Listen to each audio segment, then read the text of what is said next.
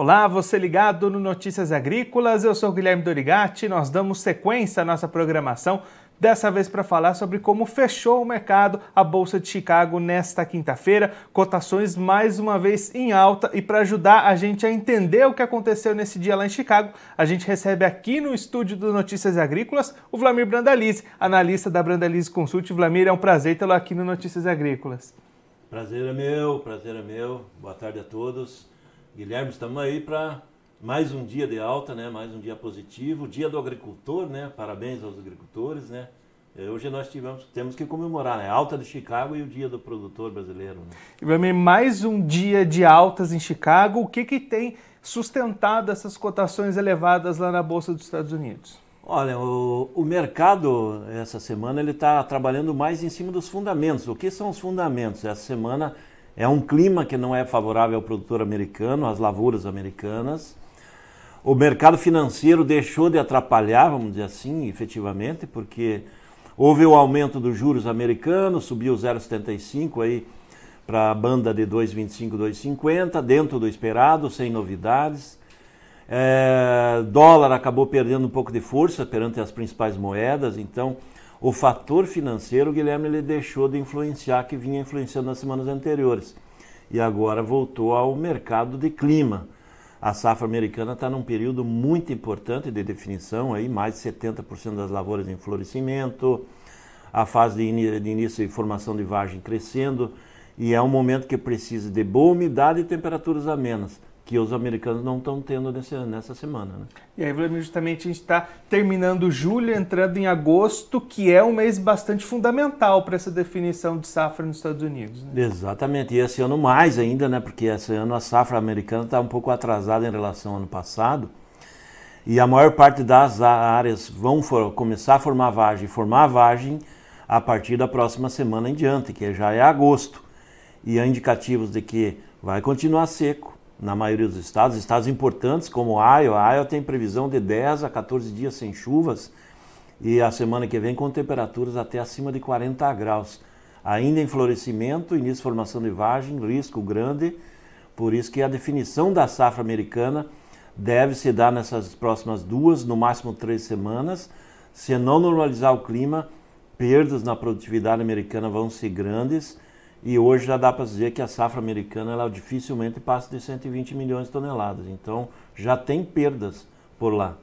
E nessa segunda-feira a gente, o USDA reduziu né, o índice de, de lavouras boas excelentes de 61 para 59. Nas próximas semanas esse índice pode ser reduzido ainda mais, você acredita? Olha, pelo andar da semana e das condições de clima, eu acho que na segunda-feira o USDA deve vir com 57, 56% de qualidade boa excelente que é uma situação bastante ruim já, porque o que, que é esse número?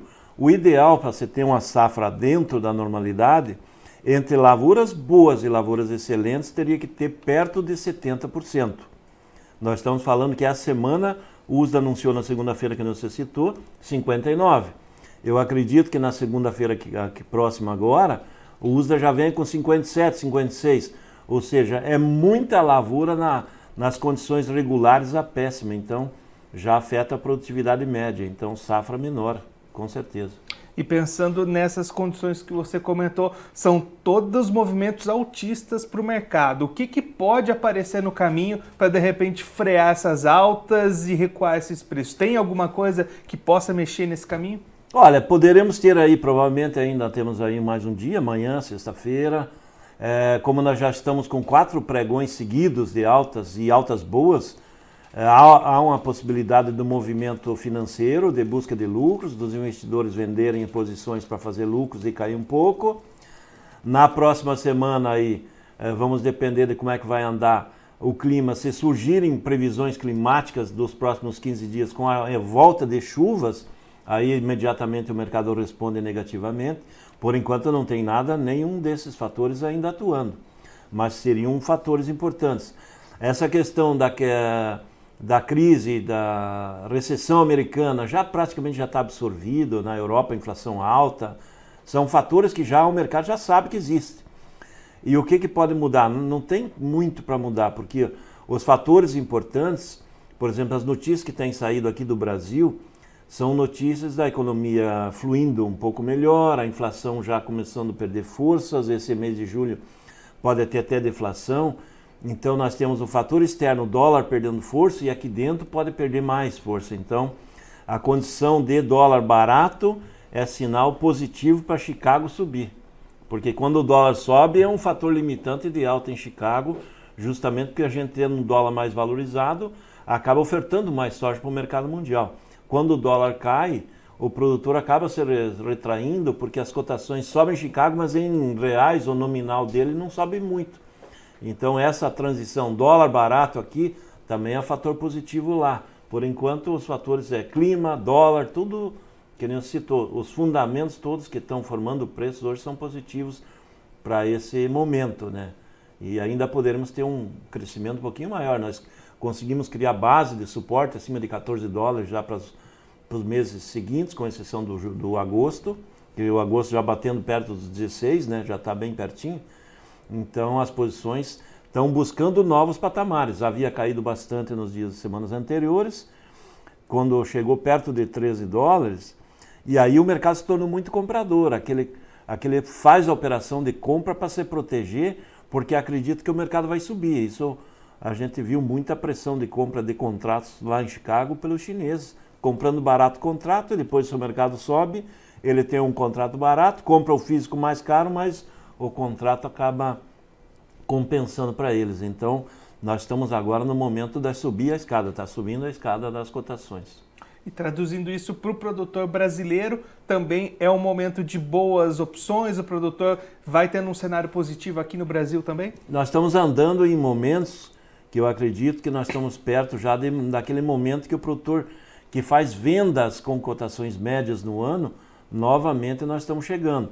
Porque hoje a gente vê aí no sul do Brasil, para tomar como base, as cotações do balcão aos produtores, provavelmente nessa sexta-feira já vão abrir na faixa de 180 reais para o produtor. E 180 reais já são níveis novamente bons. Então aquele que faz vendas médias, ele tem que aproveitar esses momentos que o mercado está subindo. Porque quando ele sobe, ele demora, ele vai subindo pela escada. E quando ele desce, ele desce pelo elevador. Então o produtor viu, ah, hoje caiu. Só que ele cai muito e quando ele vai lá, não, agora eu quero fazer a venda, mas daí ele já perdeu 4, 5 reais. Agora ele está numa fase que está subindo.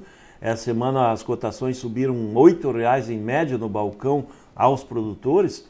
E é possível que amanhã ainda suba um pouquinho mais. E aí talvez seja aquele momento, ó, quem não precisa fazer uma média, fazer um caixa, está chegando a hora novamente, né? Aquele momentinho que a gente sempre brinca. Cavalinho encilhado está começando a chegar perto da porta do produtor. E aí, olhando para o milho, também vem de altas lá em Chicago. O que movimenta essas altas também é essa questão climática. É, o milho, o fator climático é muito importante, mas o milho tem fatores outros, né? A questão do próprio trigo, que também está em alta, o milho depende do trigo, o trigo em alta, porque a, a situação do, dos embarques lá do trigo da Ucrânia, do milho da Ucrânia, ele foi feito um acordo, mas em princípio não vai ser uma coisa tão fácil de, de sair rapidamente esse, esse trigo, esse milho, e o mercado percebeu isso, né? Porque os russos eles colocaram dois quesitos importantes aí em cima desse acordo comercial ali para a liberação de, dos produtos da, da Ucrânia. Um deles é a fiscalização dos navios, para ver se não internaliza, se não traz contrabando de armas é, para dentro da Ucrânia. E agora eles colocaram mais um empecilho nos, no, no, nos embarques, que é o, o governo russo quer que tira, retirem as sanções sobre o, a Rússia para poder liberar os embarques. Então acaba atrapalhando essa, essa saída de grãos de lá. Então esse é um fator positivo para Chicago, né? Porque se você não tem aquela condição de abastecer, porque a Ucrânia é um grande produtor e um grande exportador de grãos, é, de milho, de trigo, de girassol, então ela atende bastantes mercados. É, não tendo essa opção, vai ter que buscar a opção americana, Estados Unidos, também já no fim da safra, já da área comercial, então o ano comercial americano termina agora em agosto. E a safra nova americana na dúvida. Então, o fator safra americana na dúvida para o milho, essa estiagem pegando pesado, o milho está no período crítico dele nessa semana, então a perda de qualidade provavelmente vai aparecer no relatório da semana que vem, do USDA. Isso também fortalece milho. Ele conseguiu se alavancar acima de 6 dólares o bushel, acima de 6,10, ele formou uma base de suporte hoje nos 6 dólares. Ele vinha trabalhando bem abaixo de 5,5 até nas semanas anteriores, agora acima de 6 em todas as posições. Então ele está conseguindo se firmar em posições mais atrativas e ele tem um apoio importante que a demanda de milho aparentemente ela vai ser muito maior que a produção a nível global, a nível americano, porque a safra americana é menor em área, ela é menor em potencial produtivo, então a safra americana provavelmente não vai chegar nem a 360 milhões de toneladas. O ano passado foi 384 milhões. Então veja como é que já está se armando uma posição, uma situação interessante para o produtor brasileiro da safrinha do ano que vem. Porque nós estamos falando de dois países só. Estados Unidos com potencial talvez de ter 20, 25 milhões de toneladas a menos nessa safra que está no campo agora. A Ucrânia, ano passado, colheu 42 milhões e 100 mil toneladas. Nesse momento, lá dentro da Ucrânia, os produtores apontam que dificilmente passa de 20 milhões de toneladas. O USDA apontou 25. Mas se colher 20 milhões a menos que as 42 milhões do ano passado, então, entre Estados Unidos e, e a Ucrânia, são 45 milhões de toneladas a menos. E o mercado está consumindo todo o milho que está se produzindo. Então, alguém vai ter que atender esse mercado. É por isso que tanto lá fora o mercado sobe em Chicago, como aqui dentro na B3 a gente já viu novamente as cotações superarem os 90, 92, 93, novamente com o mercado olhando talvez à frente chegar perto de 100 reais nos portos novamente as posições, que a posição hoje ela tem espaço para mais um, um avanço né, no mercado justamente em Chicago, né, que Chicago sofre com o clima, sofre com a oferta global, eh, todos os fatores, no caso do milho, são a favor dele, né, da cotação melhorada que teve na semana. Né. E aí, né, até para o produtor brasileiro nesse momento, em plena colheita da safrinha, uma safrinha robusta que vai vir pela frente, mesmo assim essas cotações em altas oportunidades são boas para o produtor de milho do Brasil. É, exatamente, Guilherme, porque normalmente no pico da colheita, que nós estamos agora aí pelos nossos dados, é, hoje está perto de 80% da safrinha colhida, é, Mato Grosso, que é o mais importante dos produtores em volume, já praticamente fechando a colheita, e nós vamos colher entre 85 e 90 milhões de toneladas. Está dentro disso aí as estimativas. Mato Grosso fechando a colheita, perto de 39,200. Paraná, que é a última, está com 60% colhido, os indicativos de mais de 15 milhões. E aí vai para esse número, de 85 para frente. O produtor sempre reclama quando, não, vocês estão estimando demais, o número não é esse, porque a produtividade caiu. Realmente caiu a produtividade, é verdade. Eu acredito que a média dessa safrinha vai ficar abaixo de 5 mil quilos por hectare. Porque, por que, que tem uma super safrinha? Porque plantou um recorde histórico de área, 17 milhões e meio de hectares. Então, se colocar 5 toneladas, que a maioria dos produtores querem colher muito mais, né? 5 toneladas é pouco, muito pouco. Mas se jogar em cima de 17 milhões e meio de hectares, já dá mais de 85 milhões de toneladas, se colher menos de 5 toneladas. Então é essa a condição. É, e a vantagem é colhendo uma grande safra num momento que o mercado está reagindo em função do clima americano. Daí isso é bom para nós, né? Porque nós vamos precisar vender, tem muito ainda desse milho para ser vendido. Provavelmente uns 45% dessa safrinha não foi comercializado. O ano passado nós tínhamos mais de 60% já negociado dela, da safrinha no ano passado, e era uma safrinha bem menor. Esse ano o volume da, da safrinha é muito maior e a percentagem a comercializar é muito maior. Então nós temos, nesse momento, mais do dobro do milho de que tínhamos no ano passado para negociar. É por isso que é importante essas altas no mercado de Chicago para a gente conseguir girar esse milho na exportação para dar fôlego também para o mercado doméstico e o produtor ter uma renda boa, né? E um outro fator positivo aí na, no radar do produtor brasileiro de milho é o fator China, né? Quando é que a gente pode ter essas exportações? Vai sair ainda esse ano? Vai ficar para o ano que vem? Como é que você está vendo essas movimentações? Olha, essa é uma boa notícia, né? A China fez acordos com o Brasil comercial, não, nós nunca exportamos milho para a China. E provavelmente nós vamos começar a exportar aí grandes volumes. A China ela é o maior comprador de grãos do planeta, e, e, seguramente no ano que vem devem importar aí perto de 25, 30 milhões de toneladas, que eles vão recompor estoques e já estão comprando a partir de agora. Então, o que, que quando que pode ser comprar? Como ainda está na fase de trâmite e deliberação das variedades que podem ser vendidas, da, da autorização dos do, do chineses sobre o que eles vão comprar aqui, que eles têm que saber quais os, os milhos que a gente planta, as tecnologias que a gente usa, os insumos que são usados. E eu acho difícil até o mês de setembro, mas a partir de outubro em diante já tem tempo para começar a girar e começar a andar negócio com a China. E é importante que a gente comece a vender esse milho a partir de outubro, porque a partir de dezembro, eles começam a puxar milho americano que eles já compraram da safra que está no campo agora, que colhe lá por novembro, começa os embarques em dezembro. Então nós teríamos uma janela ainda, outubro, novembro até dezembro, uma janela boa para embarcar muito milho para a China. Nós temos outros mercados, nós vendemos para muita gente, mas a China certamente é o grande cliente de todo o agronegócio brasileiro. Né? Então a nossa maior compradora de soja, é a nossa maior compradora de carne bovina, grande compradora de frangos, suínos. Então, o milho é mais um produto que certamente eles vão ser o maior comprador em pouco tempo do milho brasileiro também. Né? Aproveitar para registrar a participação do pessoal acompanhando a gente ao vivo, Carlos Borges mandando seu boa tarde, e aí o Kleber Eduardo mandando uma pergunta para o Vlamir, a partir de quando a safra brasileira de soja começa a entrar no radar da Bolsa Americana e pode interferir nos preços por lá? Boa pergunta. A safra brasileira ela começa a entrar no radar de Chicago normalmente no final de setembro em diante. Diz, ah, mas Cagi a gente começa a plantar ela no meio de setembro, quando tem chuvas, ali dos 15 de setembro em diante já libera o plantio em algumas regiões. É, por que, que é o final de setembro? Porque para o final de setembro nós já vamos ter uma área plantada importante, já um bom volume de área, e nesse momento nós já vamos ter uma ideia efetiva de quanta área vai ser plantada. Então os insumos já giraram, as sementes já giraram, e aí vai se confirmar quanto que nós vemos hoje. Hoje a gente acredita que nós vamos sair de 40 milhões e meio de hectares que plantamos nessa safra para plantar 42 milhões e meio de hectares na safra nova, principalmente em cima da renovação de cana, recuperação de pastagem, essas áreas que vão ser as que mais vão eh, disponibilizar espaço para a soja. É a partir dessa época porque é, que vai ganhar forças, porque quando chegar no meio de setembro em diante, indo para o final, o peso da soja americana já deixa de existir, porque aí já se sabe se perdeu ou não, e ele já vai se aproximar da fase de colheita. Daí você já assim, já teve seca, já afetou, quanto afetou. Quando chegar depois da metade de setembro, já está definida a safra americana. E aí os óleos começam a vir para a América do Sul.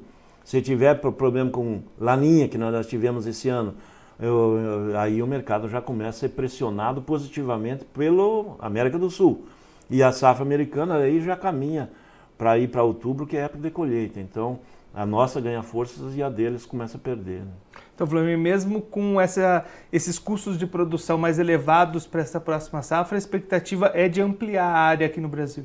É, exatamente. O produtor está com um custo maior em todo. Não é só o nosso, né? O produtor brasileiro, argentino, paraguaio, americano, o mundo inteiro teve um avanço de custo, o chinês, o ucraniano, o russo, todo mundo. Os russos estão esperneando lá os produtores, que os custos deles subiram muito, o custo da ureia, do potássio, e eles são os produtores dessas coisas. Então lá também subiu. É, aqui nós não estamos vendo um avanço efetivo assim de, de soja em cima de outras culturas, como tipo crescer muito em cima do milho ou sobre algodão que também o algodão está com anos bons né, pela frente, mas em cima de produtos que precisam é, ser renovados. Por exemplo, produtor de cana, o Brasil planta aí 13, 14 milhões de hectares de cana. E eu acredito que nós vamos ter um milhão de hectares de cana renovado esse ano, ou mais até, talvez um pouco mais. O porquê renovar a cana nesse ano que os insumos estão caros? Porque a cana está com o melhor preço da história. Então a cana acima de 200 reais a tonelada, e o produtor colhendo aí 40, 50 toneladas de cana por hectare, se ele poderia estar colhendo 120, 140. Então é essa hora que ele vai renovar a cana. E ele vai renovar ela com, com soja, vai plantar soja na renovação. Pessoal da pecuária, a pecuária está numa fase aí que as cotações do boi vieram estabilizadas e fracas, e ele está vendo, para ele ganhar mais, para ele ter condição, ele vai ter que ter uma pastagem melhor, para ele não depender tanto de, de suplementação alimentar e a hora de renovar é a hora de você colocar uma pastagem melhor. Como é que você faz? Você tira a pastagem, coloca a soja um, dois anos e depois volta com a pastagem e assim funciona. Ou você já entra com soja, depois vem com a cultura de inverno, na sequência um próprio pasto, um milho, ou seja, o pessoal que entra no ciclo da pecuária com a agricultura é onde que o setor está tendo sucesso. Então é mais alguns milhares ou talvez perto de um milhão de hectares de áreas degradadas que estão entrando. Por isso que o, custo, esse pessoal já está planejado há muito tempo que vai entrar, não é porque disparou o custo nos últimos seis meses, é que o cara vai mudar a estratégia. Né? Não tem como mudar a estratégia de um trem andando. Então o trem está andando, agora o que você vai fazer? Eu vou fazer tanto, vou fazer aquilo, vou planejar melhor, o que eu posso fazer. E o custo de produção subiu para todo mundo, e as cotações também. Né? O ano, se a gente voltar um ano e pouco atrás, a soja valia de 8 a 9 dólares o bucho, hoje nós estamos falando de 14 a 16. Então o nosso grão também se valorizou em dólar. Então as, as coisas, uma coisa compensa a outra. A grande questão é que a margem de lucro da soja está sendo menor. E aí o produtor tem que administrar mais, comprar bem os insumos e na hora da comercialização, comercializar quando o mercado está subindo, quando está em alta, e não quando está caindo, né? O Marcelo Boschini manda o seguinte comentário: a soja sobe em todos os estados, menos no Paraná. Como é que estão tá as cotações da soja no Paraná? Não está subindo a soja no Paraná, Vladimir? O problema do Paraná é que tem muitos locais lá que o produtor entregou a soja a fixar e o balcão de muitos locais lá, em função desse ano também ter um, uma safra que foi muito afetada pela seca. Então o volume da produção de soja do Paraná é pequeno é, foi pequeno nesse ano, mas ainda temos aí os silos, os armazéns do Paraná, ainda grande parte deles lotados. Tem produtor com soja do ano passado, tem o milho safrinha chegando, os armazéns quase cheios ainda de, de, de grãos e muitos, para não cobrarem armazenagem do produtor, acabam mantendo o balcão fixo, é, estabilizado. Por exemplo, citei balcão gaúcho, é possível que amanhã esteja pagando 880 e eu sei que no Paraná tem locais que o balcão está pagando 168, ou seja, 12 reais abaixo, justamente naquela política de que a empresa não te cobra armazenagem, mas o balcão fica estabilizado, ficou nesse nível e não subo ele muito, não vou subir muito nem pouco, fica parado. No Paraná tem muitos locais que o balcão está parado há um mês, a, a cotação da soja evoluiu e o balcão não mudou nada. Ao passo que o Porto, por exemplo, já está a semana passada o Porto estava pagando na faixa de 189, 190, agora está dando 197 aí para setembro. Então houve um avanço de 6, 7, 8 reais no Porto, e isso não foi passado para o interior, mas aí há casos de balcão localizado, né? Cada caso é um caso. Quando é cooperativa, a cooperativa, não, o balcão não sobe, mas depois no rateio da, da lucratividade da cooperativa, ela repassa parte do lucro que ela teve na comercialização para o produtor. Quando é comerciante, daí o comerciante diz, ó, não te cobra armazenagem, mas hoje eu consigo pagar esse balcão. Aí a cada caso é uma negociação, mas no Paraná realmente não tem subido mesmo. O Rodrigo Bertanha manda aqui uma pergunta de milhões para você. Qual é o melhor momento para começar a travar a próxima safra de soja? Olha, o melhor momento para travar a safra de soja foi, foi em março desse ano, quando o mercado chegou lá a 17,82. Agora nós estamos chegando novamente em patamares e nós não vamos, a não ser que haja uma quebra muito grande da safra de, de soja americana, mas nós vamos, nesses próximos dias, agora com essa fase de problemas nos Estados Unidos, eu acredito que nós vamos ver aí o mercado subindo de 14,5, talvez chegando a 15. E quando o mercado chegar perto de 15 dólares o bushel para a safra nova, mais os prêmios que estão positivos, 70, 80, ele daria condição de fechamentos aí entre 185, é, talvez 188. Quando seria uma posição? Produtor acompanhar Porto e quando o Porto trabalhar de 185 a 190 para a safra nova, fazer alguma posição, começar a fazer um fechamento. Porque aí a cotação em dólar estaria uma cotação historicamente alta, porque não há garantia que isso vai ficar porque passando essas próximas três semanas, o mercado americano já vai estar definido, já se perdeu, ou se não perdeu, já sabe quanto que vai ter de, de, de potencial. E aí essas altas, a gente começa a perder fôlego delas, porque daí o mercado começa a olhar mais financeiro, uh, demanda chinesa que pode não acontecer de curto prazo, e aí nós poderemos perder o cavalo encilhado que está vindo nesse momento, nesse final de, de, de julho com agosto. Porque se a gente olhar historicamente, quem olha a história, as melhores cotações de, de, toda a história da soja sempre se deram em julho. Esse ano que nós tivemos em março ali aquele pico em função de vários fatores, aí acontecendo guerra e, e disparada de petróleo e várias coisas aconteceram ao mesmo tempo. Mas historicamente é julho até o começo de agosto. E nós estamos andando nesse período histórico que normalmente são os melhores momentos aí para fechar. Porque depois, quando chegar a colheita americana, novembro, normalmente a média é baixa em Chicago. E reflete aqui para nós. E a época que nós estamos plantando, terminando plantio, que daí talvez seja tarde já para fazer parte da comercialização no ano passado. Tem mais um fator aí, Guilherme, que a, o produtor está muito receoso de fazer futuro, porque nos últimos três anos o produtor vendeu antecipado quando foi entregar soja, o valor nominal do dia da entrega ele estava um valor maior do que quando ele vendeu no passado. O ano passado ele vendeu soja a 120, 130 reais, quando foi entregar estava a 150, 160. Nesse último ano agora dessa safra, vendeu a 160, 150, 165, veio entregar agora, estava 180 na colheita. Então, e agora ele está achando, não, mas se eu vender o mercado, estou falando esses níveis, todas essas cotação, cotações são base Porto, né? Agora, nesse ano, está olhando o Porto, hoje, por exemplo, deve estar uns 175, 177 para safra nova. É, se o produtor, não, deu 185, que já atingiu um, um, patamar que a gente acha que seria ato de hora de comercializar alguma coisa. E chegar lá, não, mas se eu vender 185, chegar na colheita não vai estar 200? Foram três anos de vender e na hora de entregar está mais caro. O produtor esquece que na hora que ele vendeu, ele vendeu porque estava uma relação de troca trocando por insumo. Na hora de entregar, ele esqueceu de olhar a relação de troca, talvez estava parecida de novo. Agora ele está olhando, não, mas se eu vender nesse valor, está barato, vou entregar, está mais caro. Talvez o ano que vem, quando chegar na, na safra e o Brasil colher 150 milhões de toneladas, nós vamos estar tá trabalhando com a soja não 14,5, 15 dólares, talvez 13,5. E daí o produtor, em vez de receber 180, ele vai estar tá recebendo no porto 165, 170, 5, 10 reais a menos. Então é é essa hora que ele tem que fazer a conta, mas nós estamos muito perto dos momentos de fazer algum fechamento. E pouca gente fez até agora. A comercialização está bem lenta e muito atrasada, perto da média. Não dá para deixar para vender na colheita. Vendendo na colheita, o preço vai ser baixo mesmo.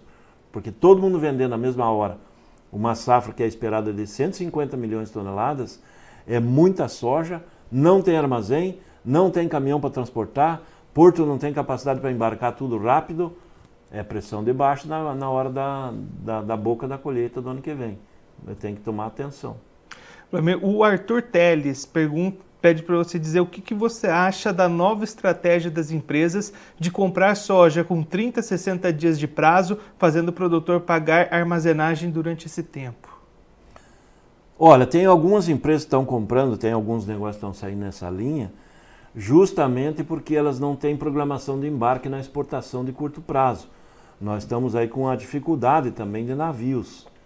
E daí as empresas, para conseguirem seguir na exportação, ela tem que programar um navio para daqui, tipo, compra agora a soja e ela só vai retirar ela em setembro, justamente por causa do, do, da logística. Nós ficamos com a pandemia parada de dois anos sem produzir novos navios, então isso é um problema que já começa a se sentir. A produção de grãos e alimentos no mundo ela continua crescendo, ela tem que crescer porque o mundo continua evoluindo em população, em demanda.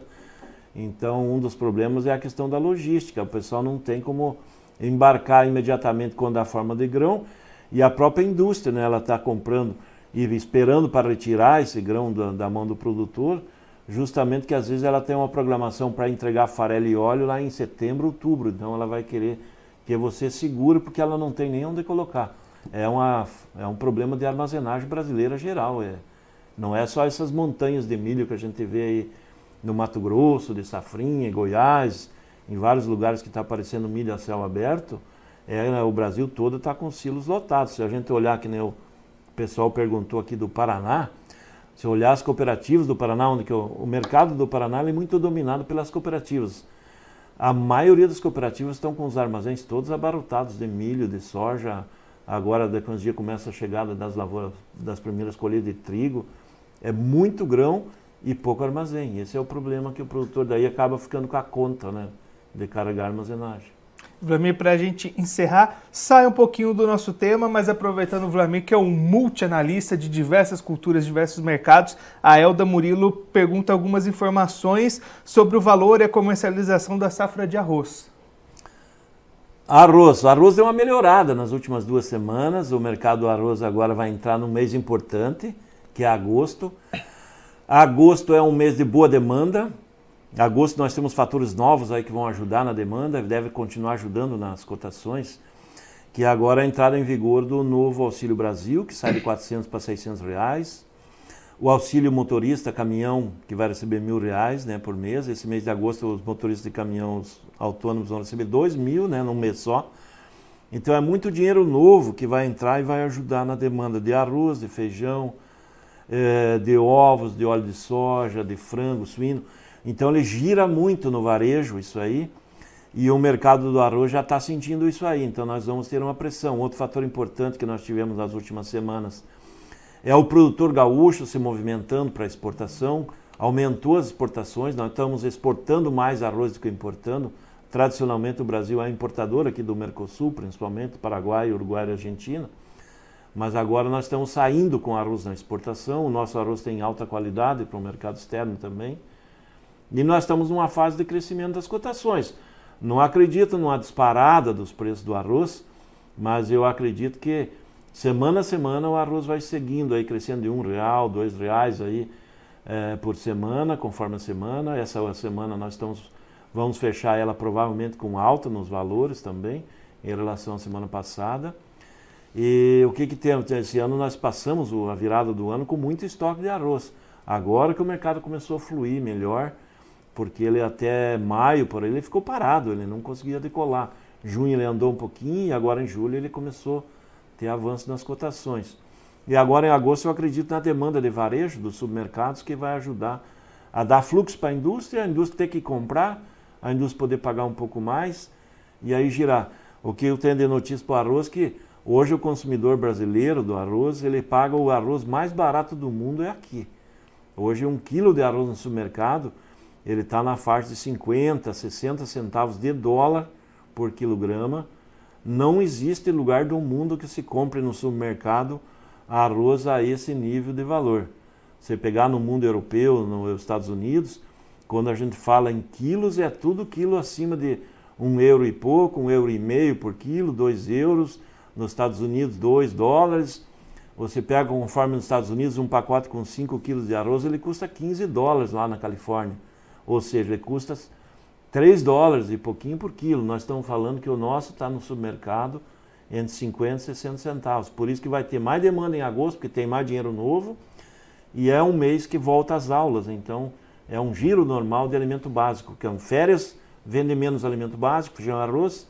E agosto volta com pico. O pessoal tem que comprar mais arroz e feijão por causa da volta dos estudantes. E gira dinheiro novo, estudante voltando das férias consumo maior, provavelmente o produtor vai receber um pouco mais, tanto arroz como feijão. Vladimir, muito obrigado pela sua participação, por ajudar a gente a entender todo esse cenário. Começamos com a Bolsa de Chicago lá para soja, movimentos aqui no Brasil, milho, passamos até pelo mercado do arroz. É sempre um prazer ter você aqui no Notícias Agrícolas. Joia, o prazer é nosso, estamos sempre aí junto, colaborando e parabéns aí para o grupo, 25 anos de história, um quarto de século, hein, Guilherme? Parabéns para vocês pelo trabalho que vocês fazem aí. Ajudam bastante o produtor brasileiro.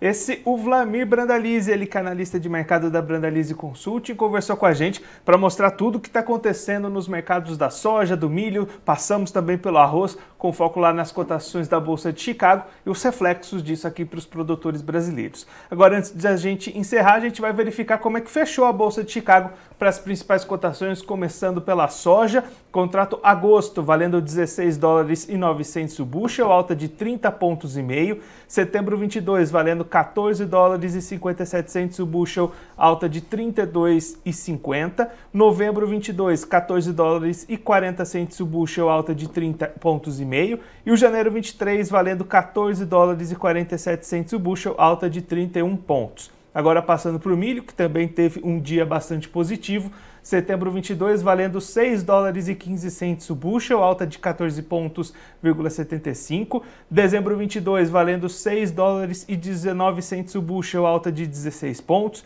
Março 23 subindo 15,25 pontos, valendo 6 dólares e 25 centes o bushel. E o maio 23 valendo 6 dólares e 28 centes o bushel, alta de 14,75 pontos. Para a gente encerrar, cotações do trigo, setembro 22 subindo 26,75 pontos, valendo 8 dólares e 17 centes. O dezembro 22 valendo 8,35, alta de 26,75 pontos.